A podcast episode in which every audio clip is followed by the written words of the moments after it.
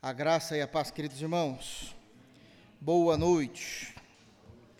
Por favor, peço por gentileza que abram suas Bíblias no livro de Esdras, capítulo 8. Deus abençoe. Esdras, capítulo 8.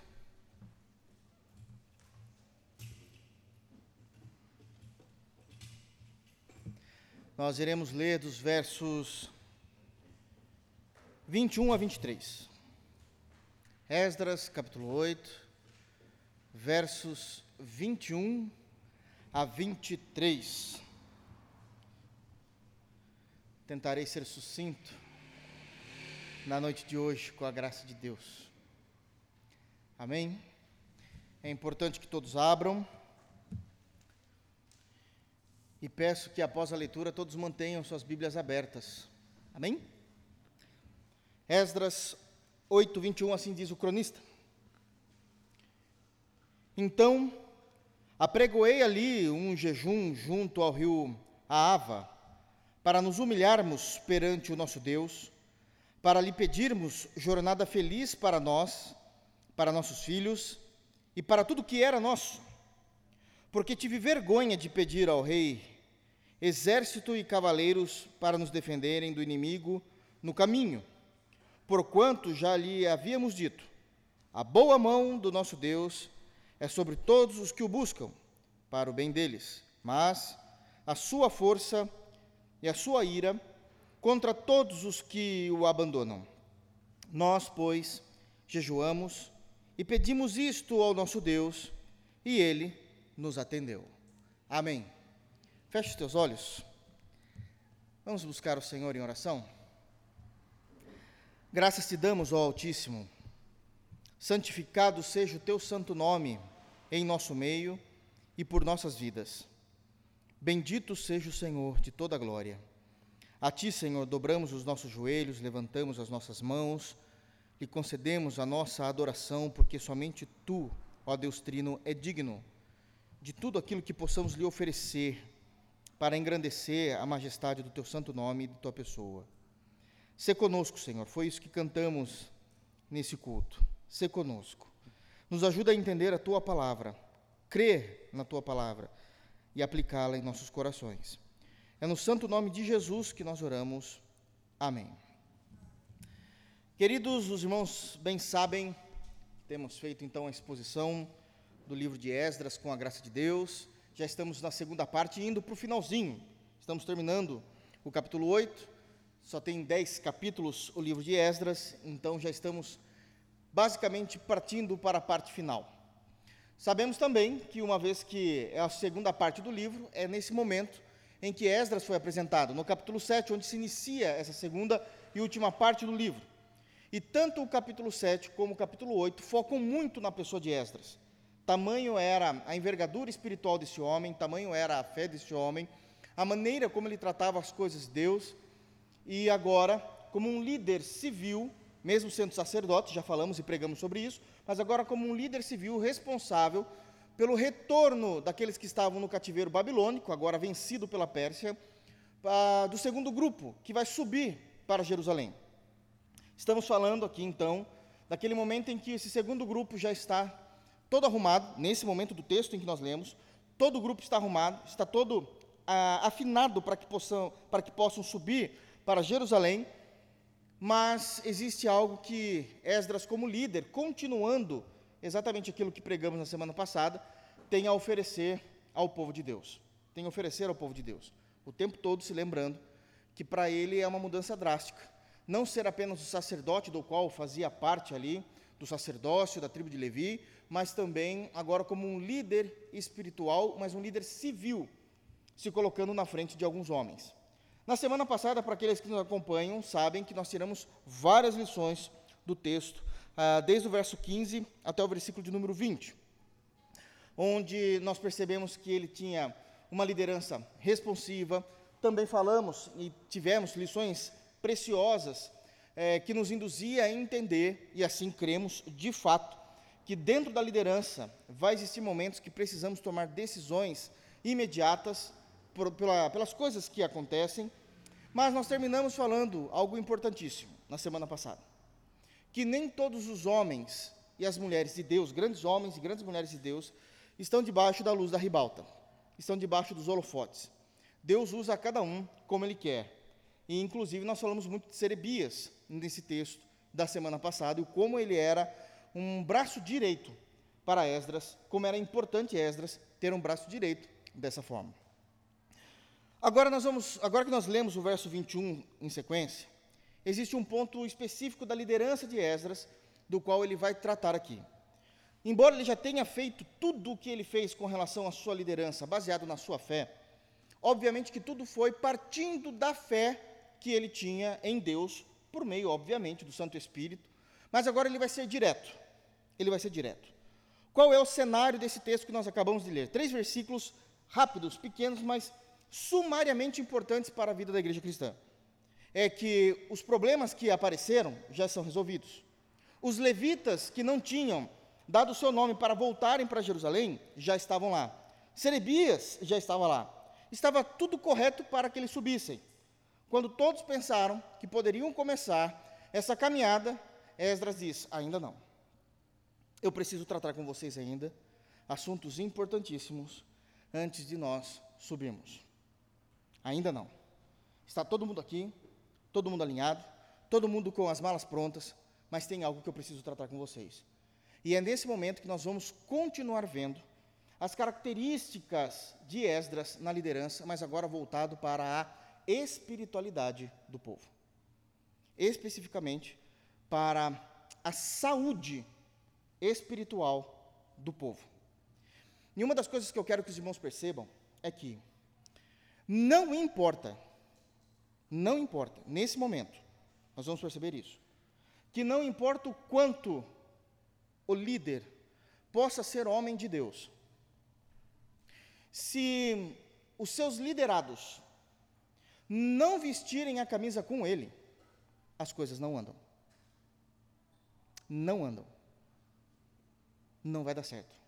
Não importa o quão homem de Deus ele possa ser, o quão conhecimento ele possa ter, o quão de fato ele possa ter vida de santificação diante de Deus, quando nós estamos falando de uma comunidade, todos precisam estar muito bem alinhados para que possam caminhar juntos. Se isso não existir, será um povo dividido, e um povo dividido não cresce. Um povo dividido não prevalece. E existem muitas questões que ainda precisam ser resolvidas, e Esdras entende corretamente que essas questões são de cunho espiritual. São de cunho espiritual. Amém?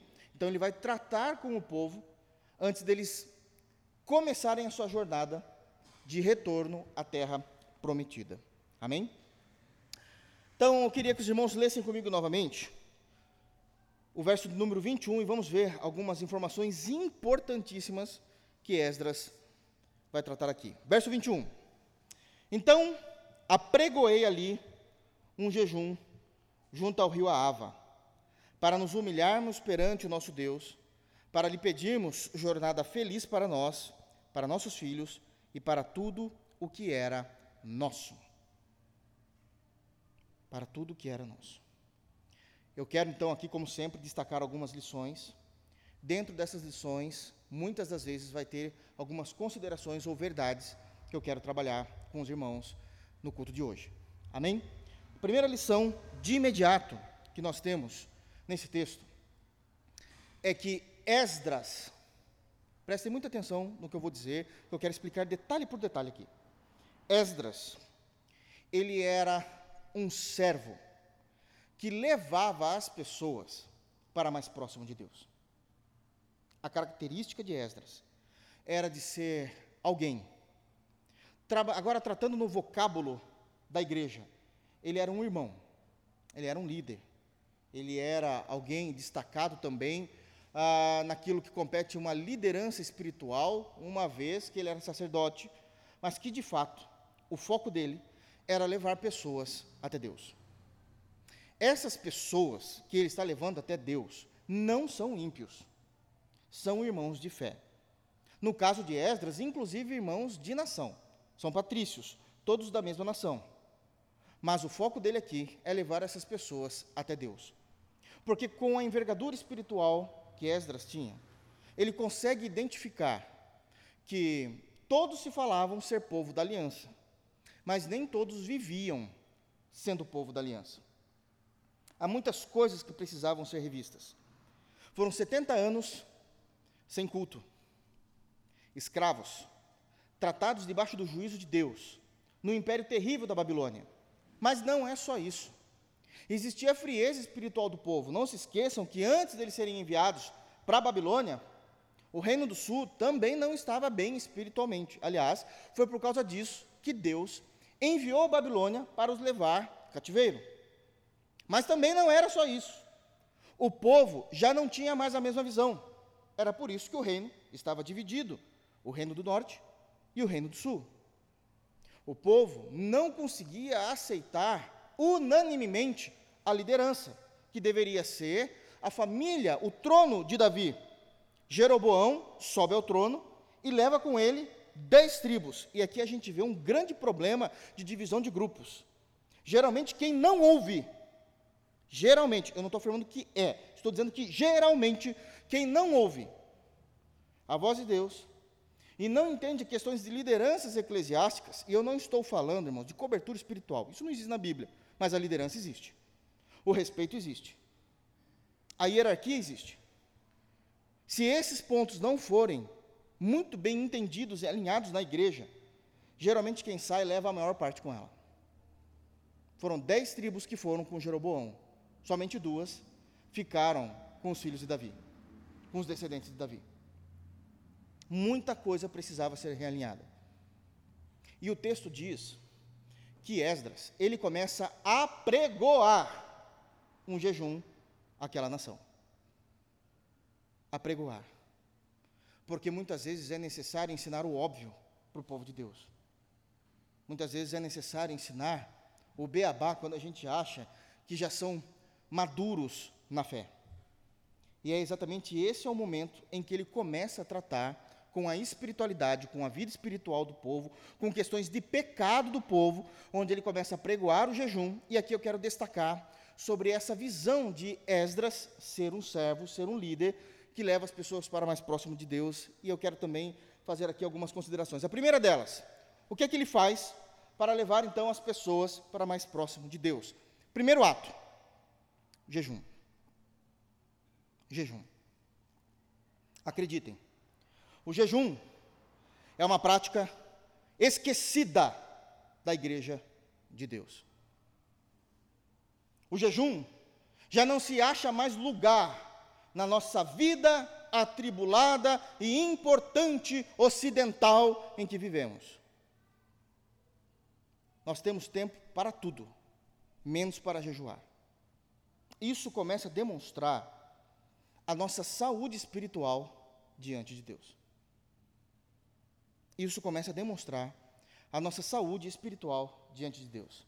Embora o texto não peça isso e não irei fazer, eu quero trazer aqui algumas informações importantíssimas a respeito do jejum. Não serei exaustivo nela, fui muito mais detalhado quando eu preguei Mateus capítulo 6 aos domingos, mas eu quero trazer aqui algumas informações. Primeiro, então o que é jejum?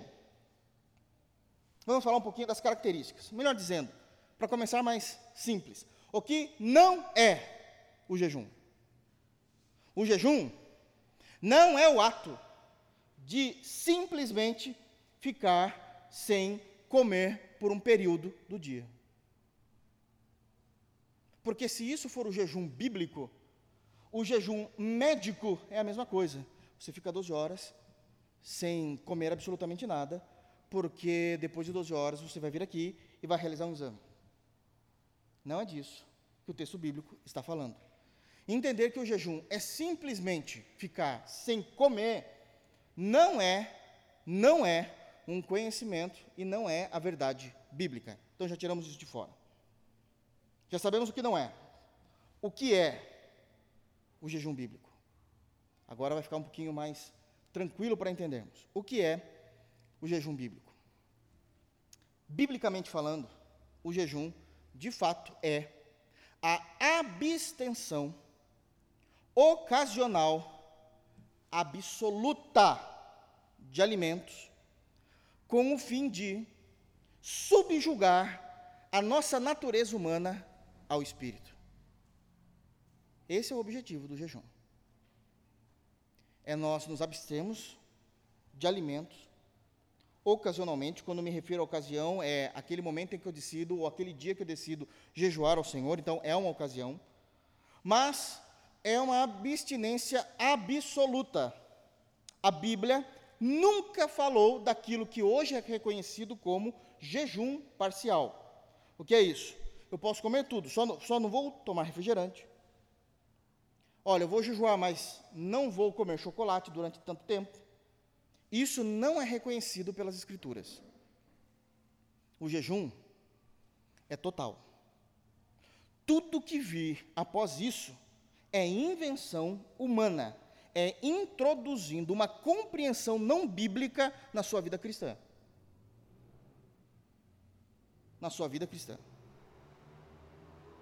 Tudo que eu estou falando são questões de atos externos. Não é simplesmente ficar sem comer mas também é ficar sem comer, se abstendo totalmente por um período, de tal maneira que o foco dessa abstenção não é passar fome, necessariamente. Ah, vou passar fome. Não. O jejum é para que você possa subjugar a sua carne a uma vida no espírito. Isso é jejum. Esse é o foco. É exatamente o que Esdras está convocando todos a fazerem: a subjugar a sua natureza pecaminosa a uma vida em Deus. A uma vida em Deus. Por isso que nós nos abstemos.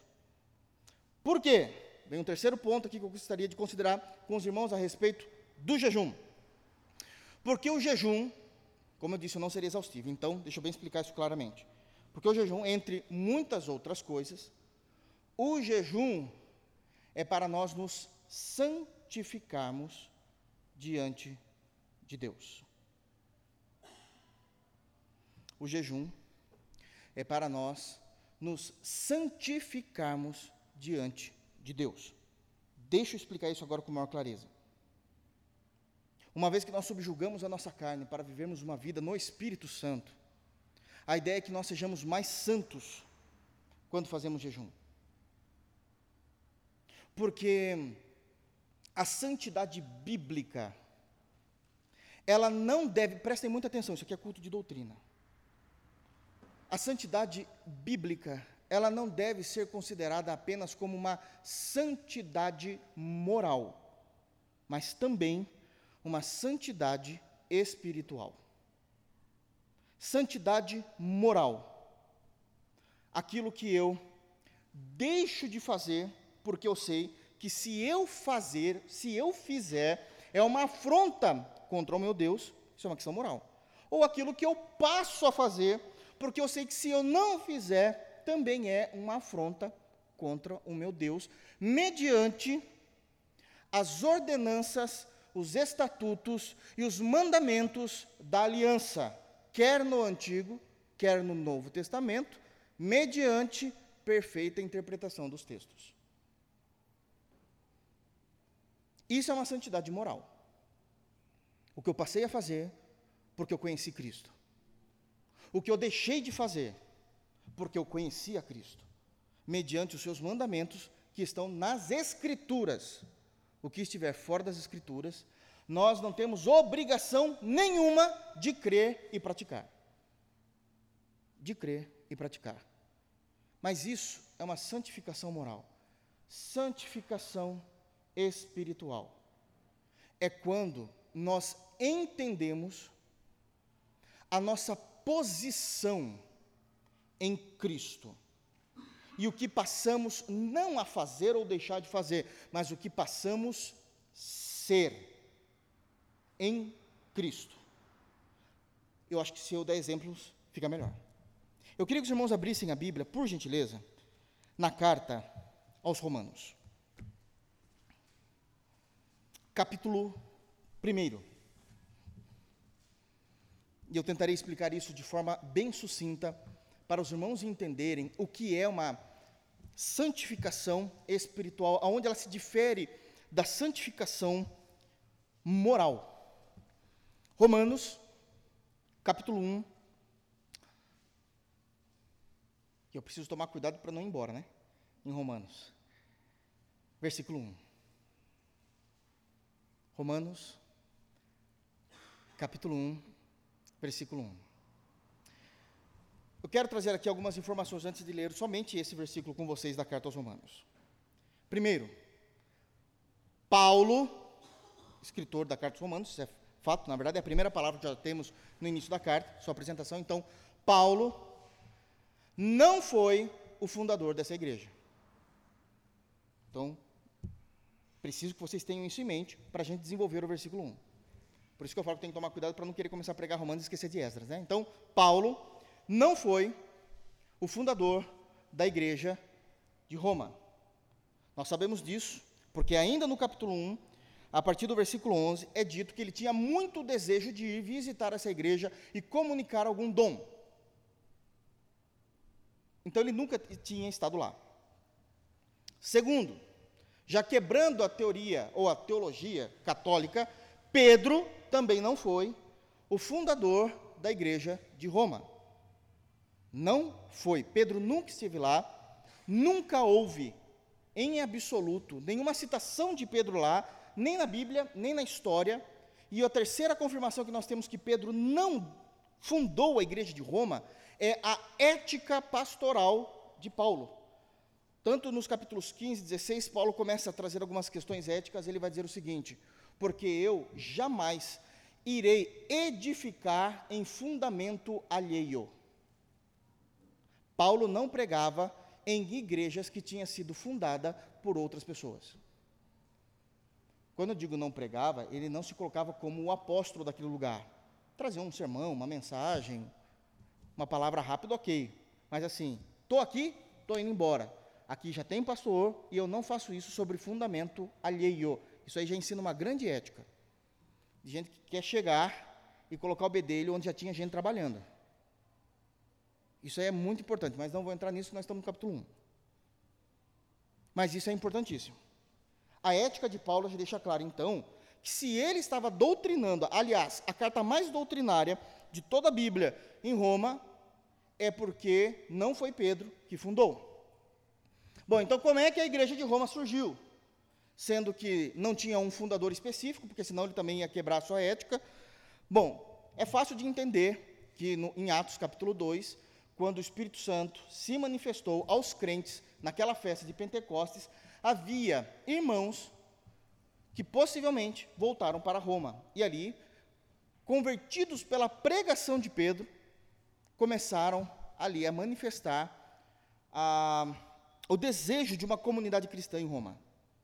O desejo de uma comunidade cristã em Roma.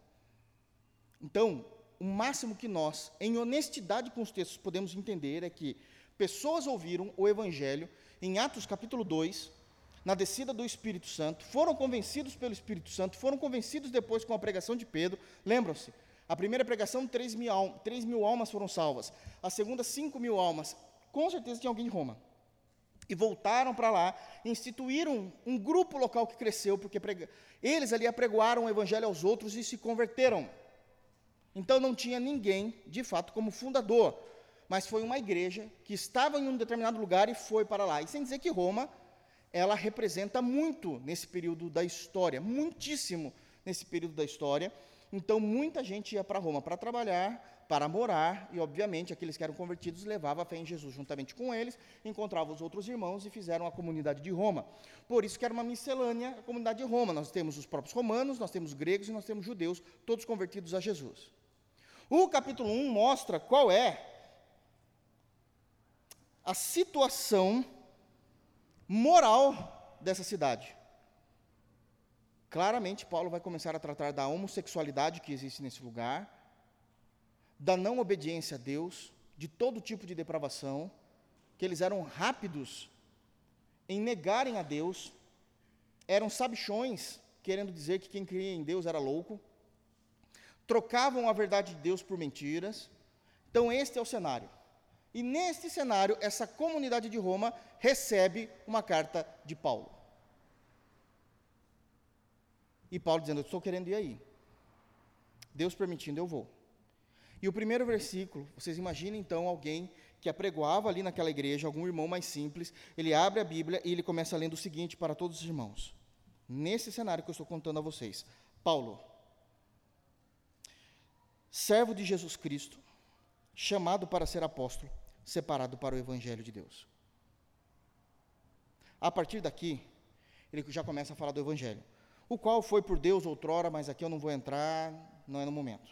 Vamos ficar só no verso 1. E aqui tem algumas características importantes do que é uma santificação espiritual.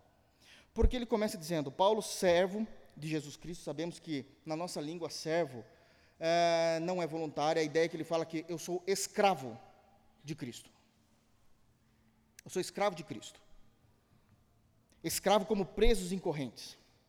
Então aqui ele já está apresentando três situações. Primeiro, eu sou o Paulo. Ele mudou o nome. Eu sou o pequeno. É isso que ele está falando, porque Paulo significa o pequeno. Não é Saulo, aquele que era o honrado.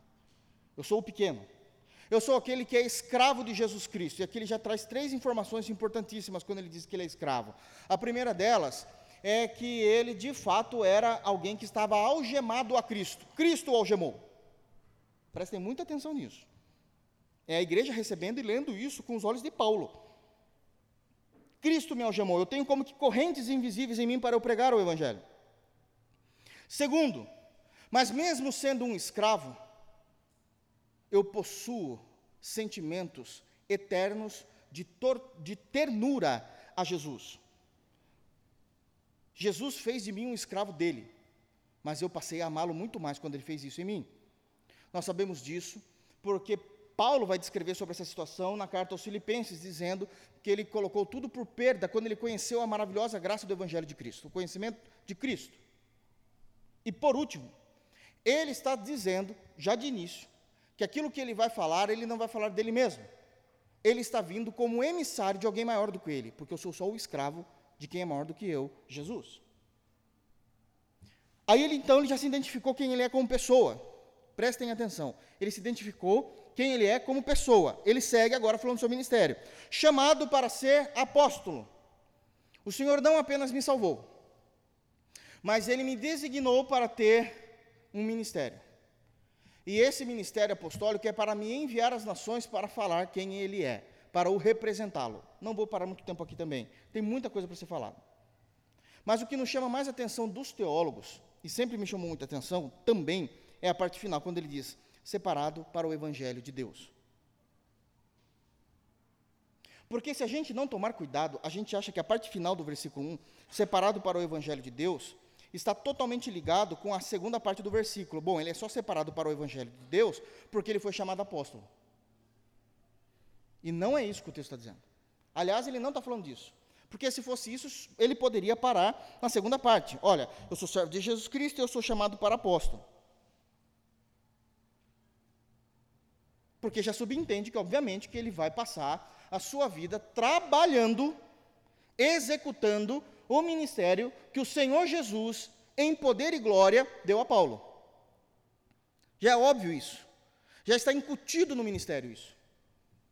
Mas ele continua: não, mas eu também sou separado para Deus. Isso é santificação espiritual. O que é isso? Não é só a questão de eu ser um escravo de Cristo. Não é só a questão de eu ter um ministério de pregação aos gentios, um ministério apostólico como ser humano, eu fui separado para viver a minha vida do jeito de Deus. É essa a ideia. Eu fui separado. Eu fui separado para viver a minha vida de acordo com o Evangelho de Deus. Isso não tem nada a ver com ministério. Isso tem a ver tem a ver com santificação individual. Paulo está dizendo: Eu sei quem eu fui. E a caminho da estrada de Damasco, o Senhor apareceu a mim e me separou para ser um daqueles que vivem o Evangelho de Jesus. Eu sou crente. Isso é santificação espiritual. Não é o que eu passo a fazer, o que eu deixo de fazer, que é santificação moral, tão correta quanto, mas aqui é a santificação espiritual. Jejuar é você se santificar de tal maneira que você tem em mente que você quer viver para Deus, de tal maneira que ainda nessa vida você se torne mais um cidadão do céu do que um cidadão da terra. Paulo, servo de Jesus Cristo, chamado para o apostolado, mas eu fui separado para o Evangelho de Deus. A ideia de santificação, ser santo, voltando para Esdras, ser santo é ser separado. E Paulo está dizendo exatamente isso. Eu fui separado para viver a minha vida de acordo com o Evangelho. Queira eu ter sido chamado ao apostolado ou não, o ministério não define nós sermos separados para o Evangelho de Deus o jejum elucida em nós essa vida, de sermos mais cidadãos do céu do que da terra, porque o tempo todo eu estou subjugando a minha carne a viver uma vida no espírito. E viver as verdades e os mandamentos de Jesus se tornam mais comuns e fáceis na minha vida.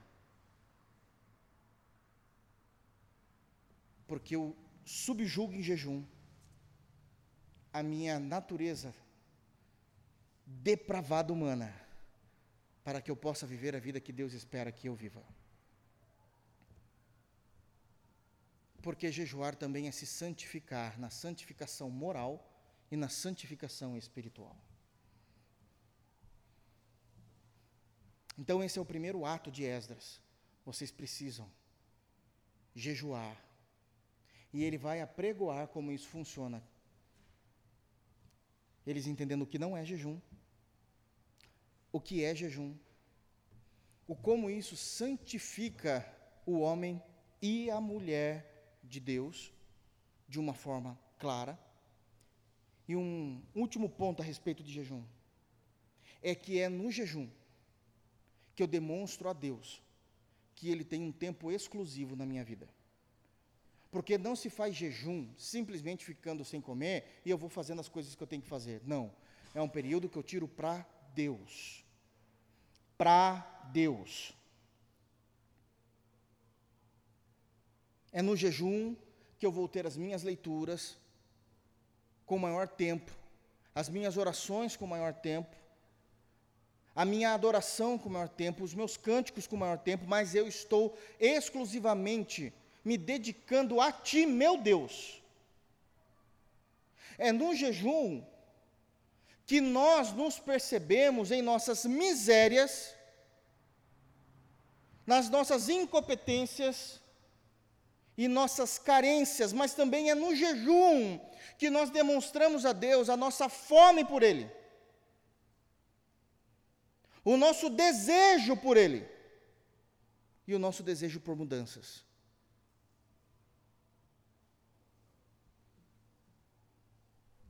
Por isso que a atitude de Esdras é fazer todo o povo jejuar. Lembram-se de início? Não adianta ter um grande homem de Deus na liderança se a igreja, se o público, se os liderados não comprarem a ideia.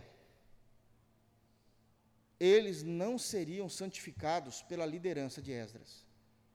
As pessoas são santificadas por Jesus Cristo.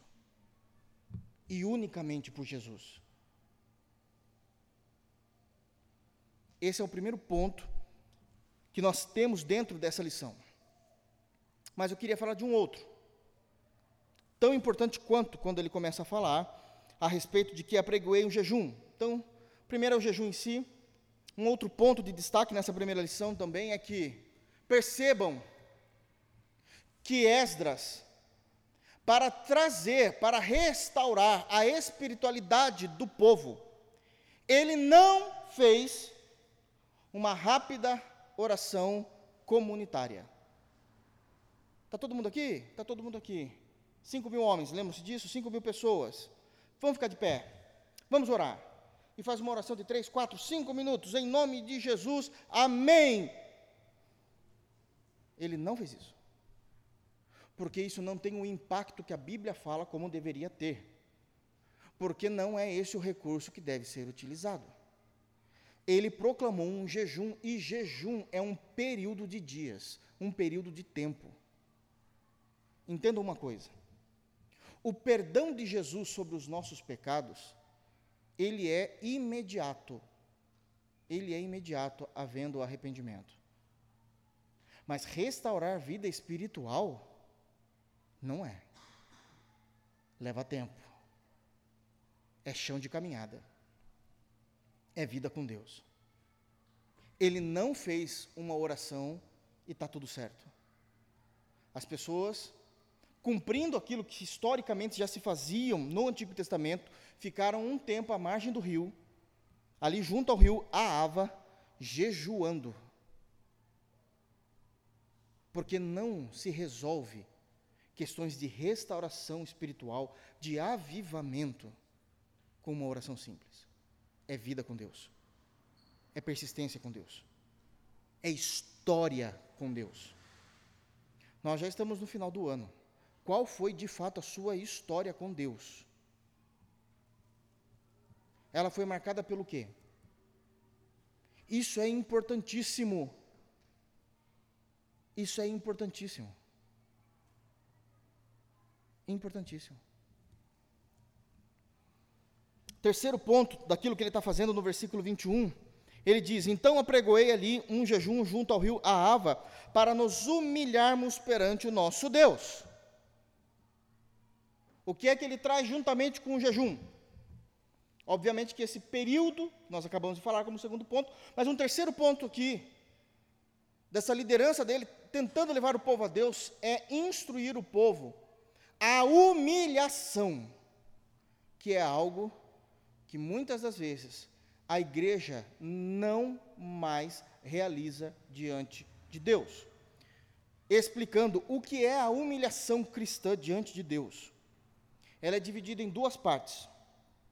Primeiro, é a humilhação que nós nos humilhamos diante de Deus pelos nossos pecados. Nessa humilhação, em momentos de oração, nós nos, nós nos envergonhamos, é essa a ideia de humilhação. Nós nos achegamos sinceramente, legitimamente, envergonhados diante de Deus, pelo pecado praticado e pelo arrependimento, não querendo voltar a cometer esse pecado.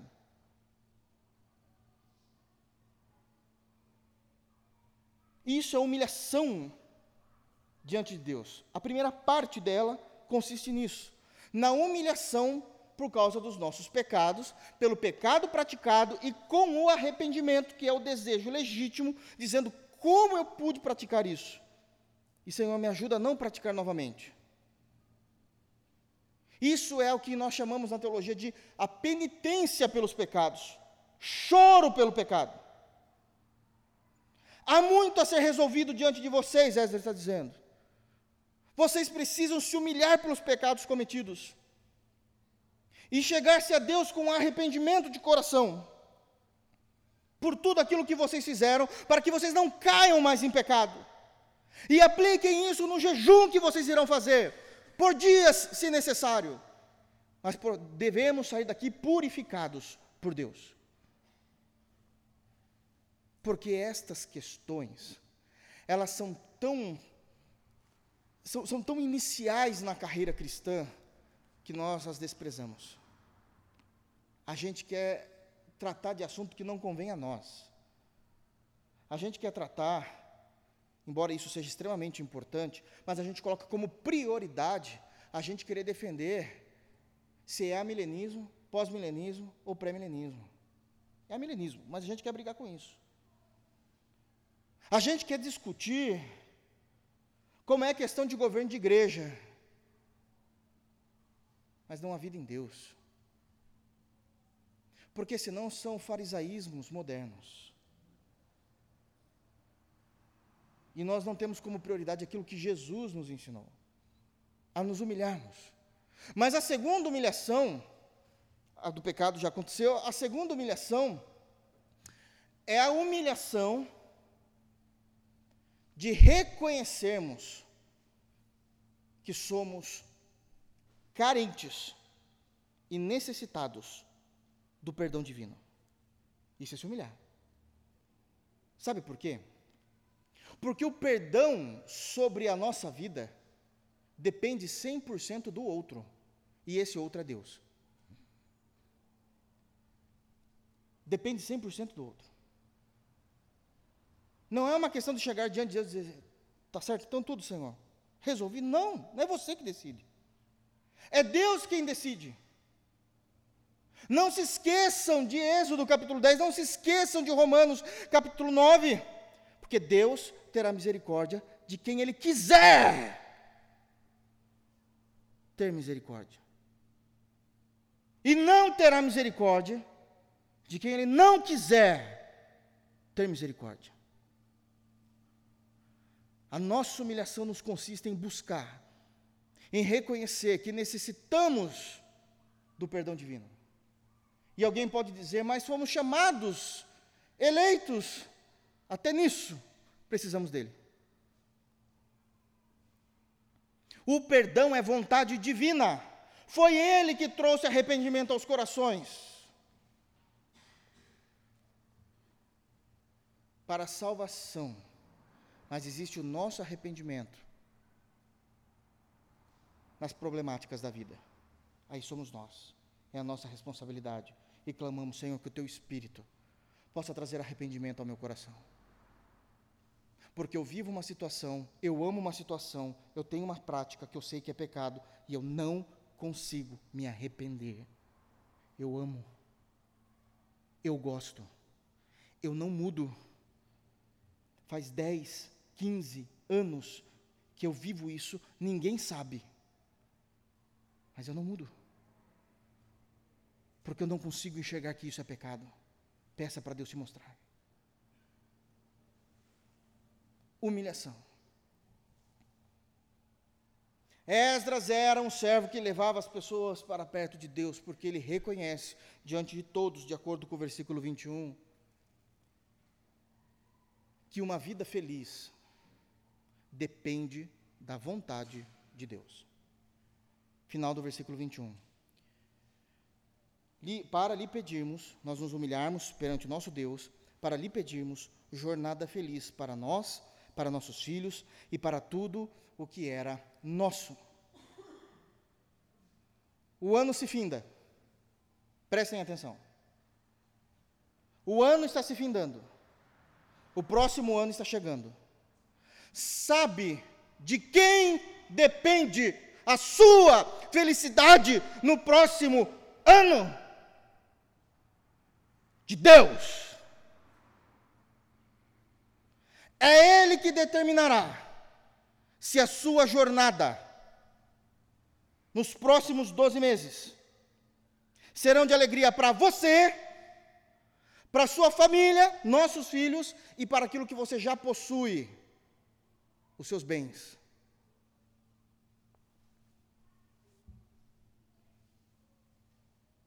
Pergunta para quem saiu de um ano exalando saúde, e iniciou o ano numa cadeira de rodas. Pergunta para quem fechou o ano nos seus bens, vamos falar de hoje, bens atuais, com uma empresa boa, no azul, no positivo, outros ganhando promoção, outros realizando seu sonho, vira o ano, parece que vira uma bagunça, depende de Deus. Oramos a Deus dizendo: Senhor, tenha misericórdia, nos dê uma vida feliz, uma jornada feliz, sobre a minha vida, sobre a vida da minha família e sobre tudo aquilo que o Senhor deu a mim. Eu preciso da tua bênção para ser uma jornada feliz. Ele reconhece a jornada longa 5 mil pessoas. Tudo pode acontecer, somente Deus, para manter tudo em felicidade divina.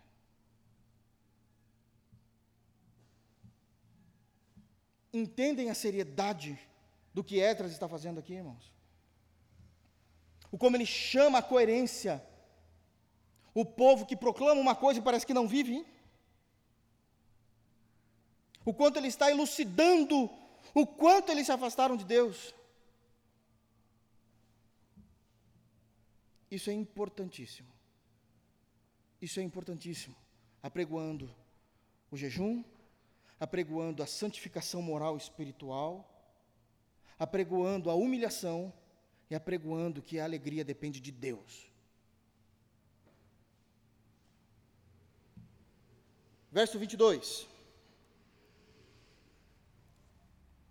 Porque tive vergonha de pedir ao rei exército e cavaleiros para nos defenderem do inimigo no caminho, porquanto já lhe havíamos dito: a boa mão do nosso Deus é sobre todos os que o buscam, para o bem deles, mas a sua força e a sua ira contra todos os que o abandonam. Em segundo lugar, nessa liderança, cuidando da espiritualidade, é Esdras despertando o brio de se crer em Deus. Os mais novos talvez não conheçam essa palavra, eu acho. Brio. Brio é sentimento de dignidade, sentimento de honra. Eu me lembro muito bem do meu avô e do meu pai falando: nunca mexa com o brio de um homem. Outras vezes eles diziam: todo homem de bem tem um brio. Sentimento de honra e dignidade. Como é que eu posso dizer que eu creio em algo e na hora que eu preciso viver isso, eu não vivo. Ezra está dizendo, porque eu tive vergonha de pensar que eu iria sair com vocês e eu ia precisar que o rei da Pérsia enviasse cavaleiros para ir nos seguindo e nos guardando. Mas vergonha por quê? E Esdras responde: porque eu já tinha pregado para o rei dizendo o seguinte: que o nosso Deus é o único Deus vivo, que a mão dele é conosco e ele tem uma mão abençoada para os que o temem. Aí agora que eu preciso, eu estou chamando o rei. E aqui eu também quero então destacar algumas lições importantes, algumas verdades, alguns pontos do versículo 22. Primeiro delas, Esdras fez isso, manifestou esse sentimento de brio, de dignidade, de honra a todos que estavam ali diante dele, por vergonha Prestem atenção e eu vou explicar.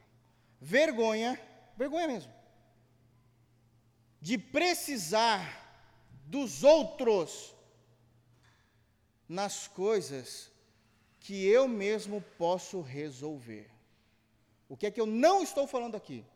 Eu não estou dizendo que Esdras está negando ajuda quando é necessário, e eu não estou dizendo que não é cristão nós sermos ajudados em tempo oportuno. Não estou dizendo isso.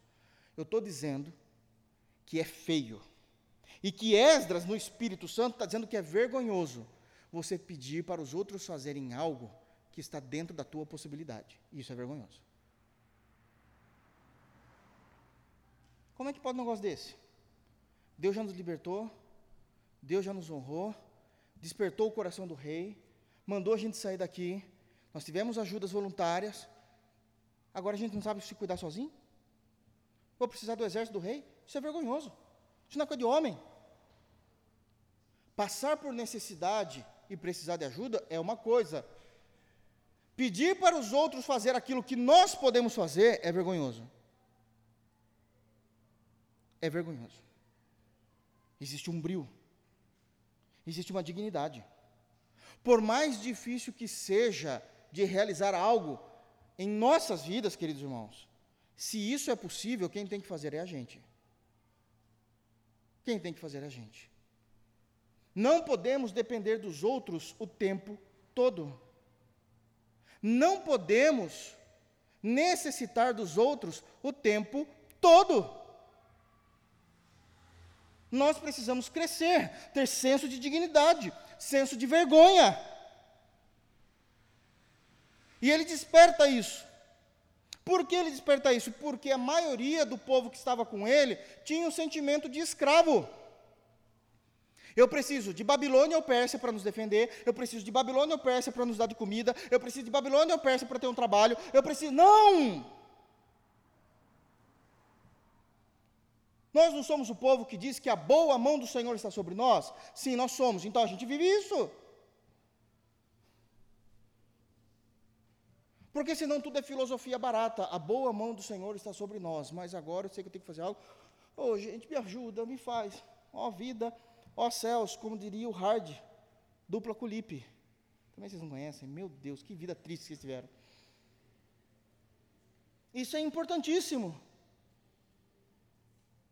Isso é importantíssimo.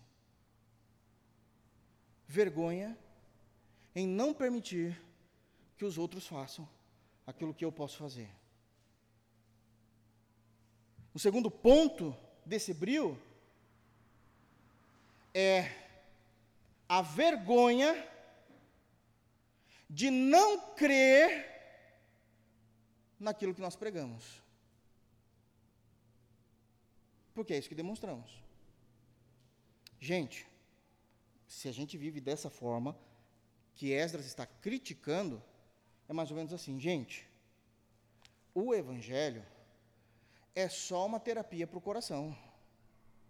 Ele é legal, me dá ânimo, me motiva.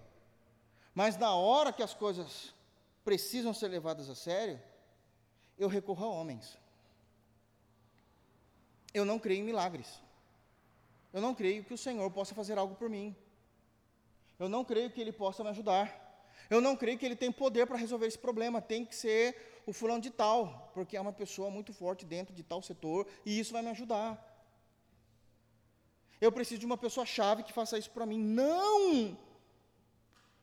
Isso é um cristianismo do qual você professa e você não crê naquilo que você professa. É só uma crença cômoda ao seu coração, mas não é o sangue, a vida e os ossos de Cristo em você. E isso deve gerar vergonha. Terceiro ponto, sobre o que Esdras está falando de trazer o brilho. Vergonha de não deixar que os outros façam aquilo que eu posso por mim. A vergonha de ser uma pessoa que não crê naquilo que eu professo. Em terceiro lugar, e o mais importante de todos, sem dúvida alguma, não ser uma vergonha para Deus. Não envergonhar o nome de Deus. E isso é o que tem ocorrido na história. Cristãos envergonhando o nome de Deus. Nós falamos sobre o nosso Deus, nós pregamos sobre o nosso Deus, colocamos camisetas com versículos bíblicos, colocamos camisetas com, com, com frases bíblicas, conotações cristãs, adesivos nos carros. Há muitos que têm perfis que falam sobre o cristianismo, mas envergonham a Deus. Porque é somente algo externo. Nunca foi a verdade. Foi só uma posição que eu tenho a respeito da vida, mas nunca foi verdade para mim. É como aquele que gosta muito de futebol e defende que o seu time é o melhor do mundo.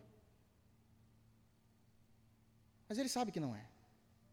Ele sabe que tem ano que pode ser, ele sabe que tem ano que não pode ser, que nem todos os anos vai ganhar dire direito, direto. Ele sabe disso. É assim que funciona o jogo. Cristo não é isso. Cristo é a minha vida. Cristo é a minha essência. Eu não posso desonrar a Deus. Isso é uma vergonha. Isso é uma vergonha. Por que é uma vergonha? Sabe por quê? Porque nós falamos para Ele que a boa mão do nosso Deus é sobre todos que o buscam. A gente não está buscando aqui? Nós não estamos jejuando, se arrependendo, se santificando, querendo a alegria de Deus. Agora eu vou pedir ajuda. É uma vergonha. Isso é uma desonra. Porque nós estamos tirando o lugar de Deus dos nossos corações e colocando sobre coisas ou homens. E isso é uma vergonha. Isso não pode acontecer. Verso 23. Nós, pois, jejuamos e pedimos isto ao nosso Deus, e ele nos atendeu. Em terceiro lugar, é um prazer para Deus cumprir o que ele nos diz. É um prazer para Deus cumprir o que ele nos diz. Irmãos, tenhamos uma certeza. Eu amo quando Paulo diz: Eu sei em quem eu tenho crido. Eu sei quem é Jesus. Há pessoas que vão duvidar, satirizar, debochar, fazer chacota, piadas com o nome de Jesus, zombar de Jesus, falar de uma maneira jocosa de Jesus. Eu sei em quem eu tenho crido. É uma informação pessoal. Eu sei quem me converteu, eu sei quem me levantou, eu sei para quem eu oro, eu sei quem me responde. E se nós aplicarmos ao uso dos recursos corretos das Escrituras, para nos humilharmos diante de Deus, buscarmos a Sua face e apresentarmos diante dele as nossas petições, o Senhor nos responderá, porque nós sabemos em quem nós temos crido. Nós sabemos.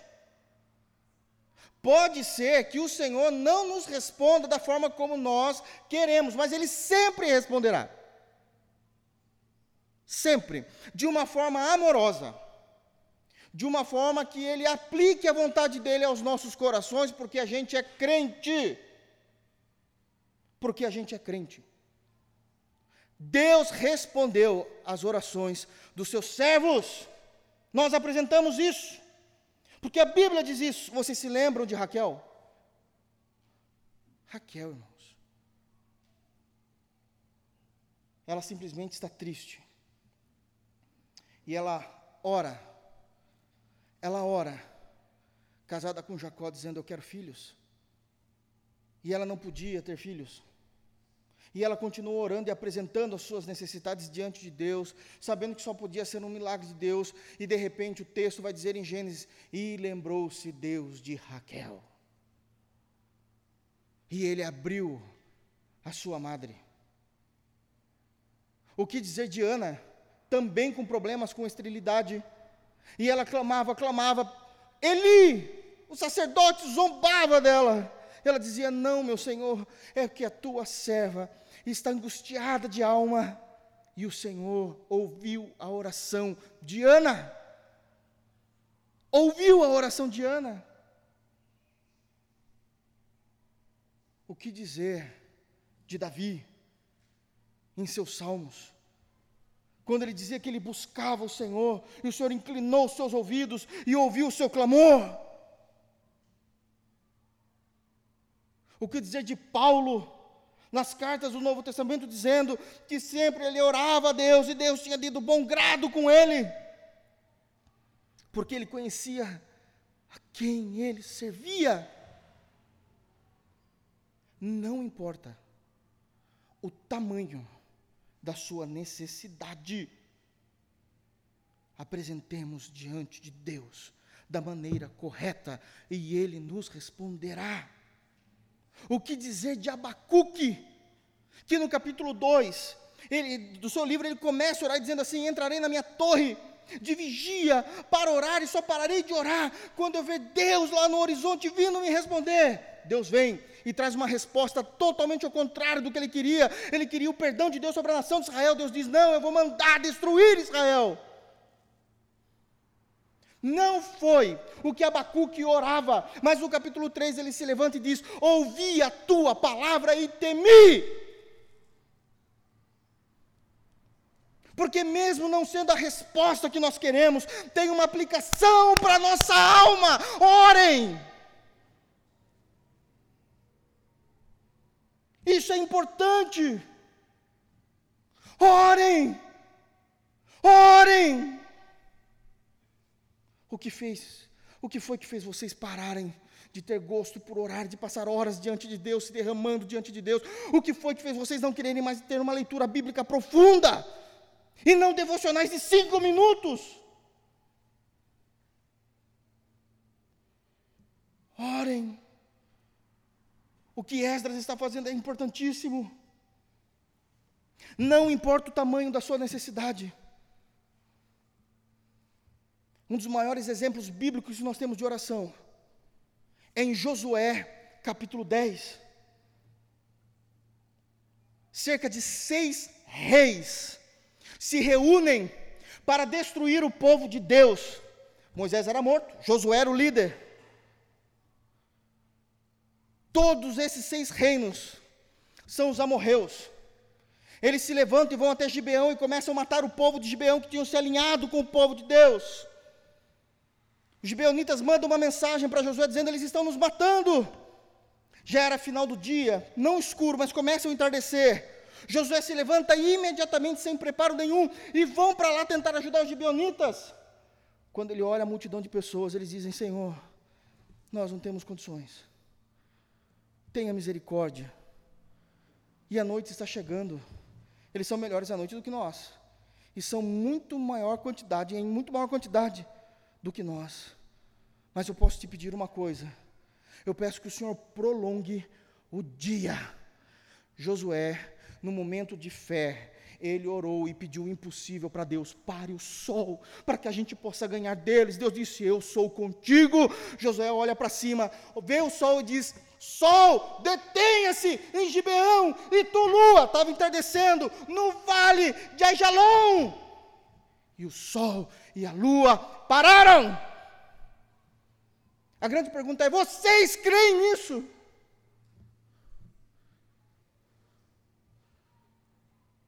Não importa o tamanho da necessidade. Deus parou. Nós precisamos rever a nossa espiritualidade diante de Deus. Deus parou. Aquilo que hoje sabemos a rotação da terra. E o texto diz: E parou o sol do entardecer, já estava ali naquele momento que o sol está caindo e a lua já é vista, por o um período de um dia, 12 horas, a terra parou. Mas isso não pode trazer problemas terríveis na biologia? Claro que pode, mas é Deus. Nada foge do seu controle. E todas as leis da física se submetem ao Senhor da criação. ao Senhor da criação. A nossa natureza pecaminosa não permite a gente crer nisso. Mas pelo Espírito a gente crê, irmãos. Porque é a verdade de Deus. Por último, abram por favor em, em Êxodo e olhe essa oração. É uma oração que nos desafia, Êxodo 33.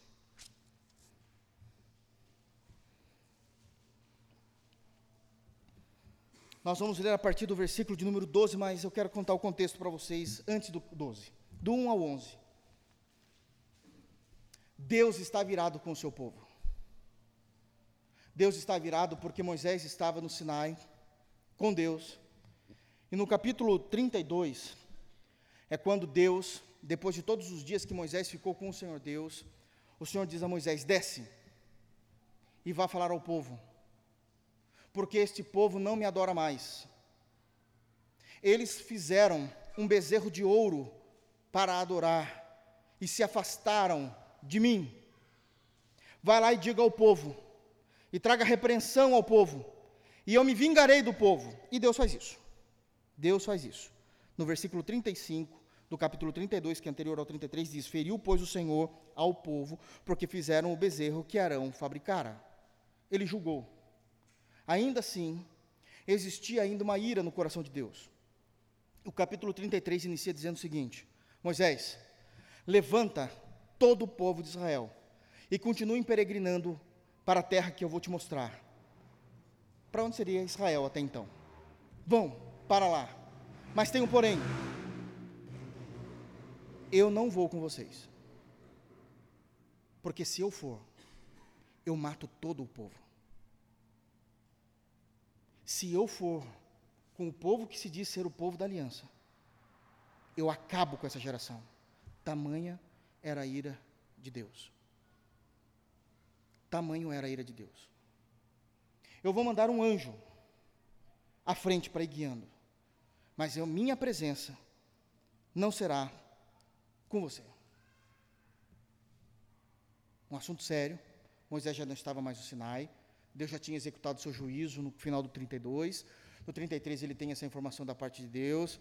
E Moisés ele tinha feito algo. No meio de toda a nação, de todo o povo de Deus, quando era montado o acampamento, lá longe, bem distante, era onde Moisés montava a, a barraca dele, a tenda dele. Uma coisa para a gente aprender como pastor. Lá longe. Lá longe.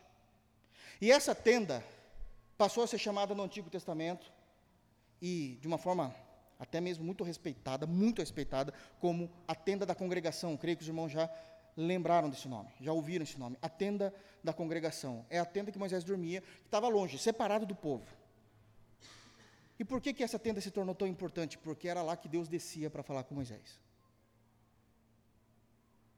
Então, quando o povo percebia que Moisés estava pegando o caminho para ir para a tenda dele que era distante, o que, que o povo fazia? Ia tudo atrás. Pois é. E eles se levantaram e foram todo atrás, no capítulo 33 de novo. E é dito no texto que eles viram Moisés entrando pelas costas de Moisés, obviamente entrando na tenda dele, e quando Moisés entrou, veio uma coluna de fumaça e desceu na porta da tenda de Moisés, que era a presença de Deus. Não era Deus, era a presença de Deus. E Deus começa a falar com Moisés, mas ninguém não escuta absolutamente nada, só Moisés e Deus falando. E aqui nós temos um esclarecimento maravilhoso que é dito que Deus falava com Moisés face a face. Que experiência maravilhosa. Só que essa face a face é com intimidade, porque Moisés pediu para ver a face de Deus. E Deus falou: Não, você não pode, você vê, você morre. Então a ideia de comunhão íntima, próxima, ouvia-se Deus, a voz de Deus, audível naquela coluna de fumaça. Naquela coluna de fumaça. E Deus vai repetir, dizendo exatamente isso: Levanta todo o povo, todo o acampamento, e vão para onde eu te mandei, mas eu não vou com vocês. Porque se eu for, eu mato cada um de vocês. Nós somos um povo difícil, irmãos. Deus precisa ter misericórdia de nós todos os dias. Mas Moisés, um líder, ele faz uma oração, e é aqui que eu quero ler com os, irmãos. Verso 12.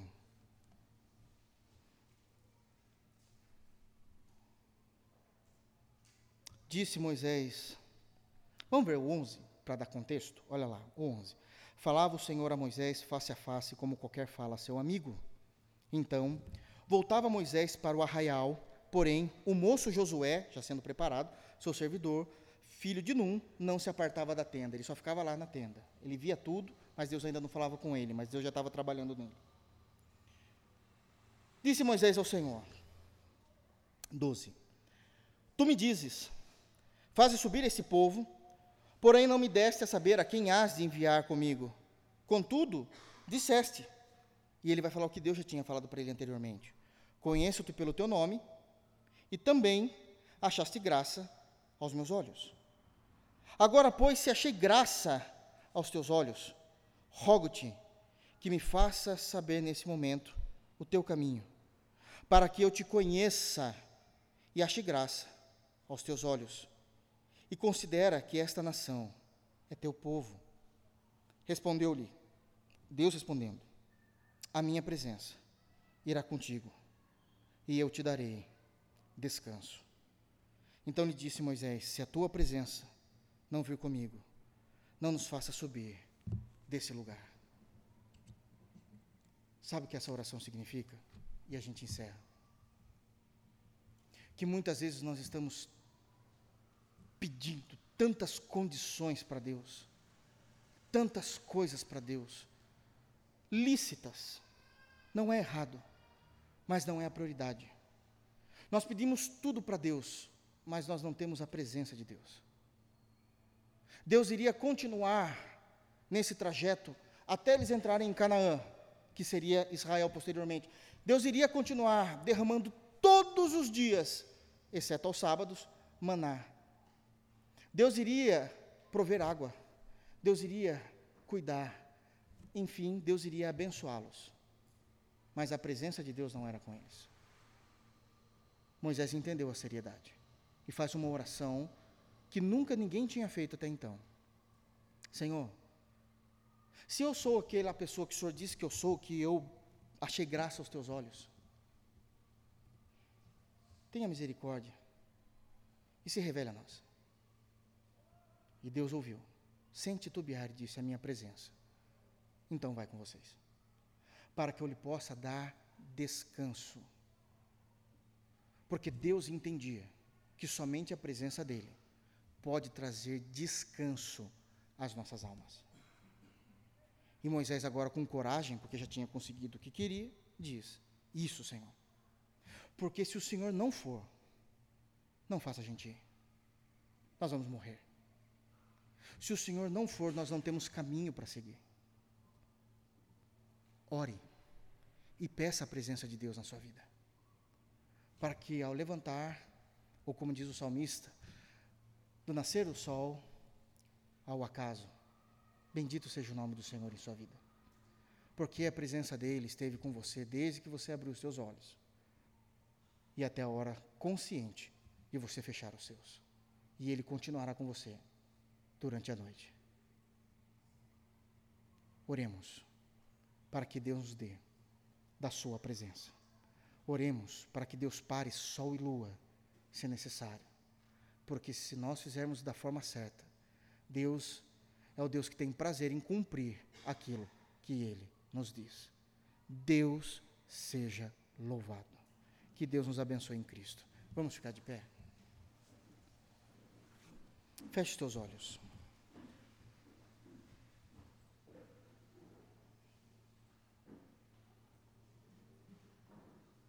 Graças te damos, Senhor, por tua palavra.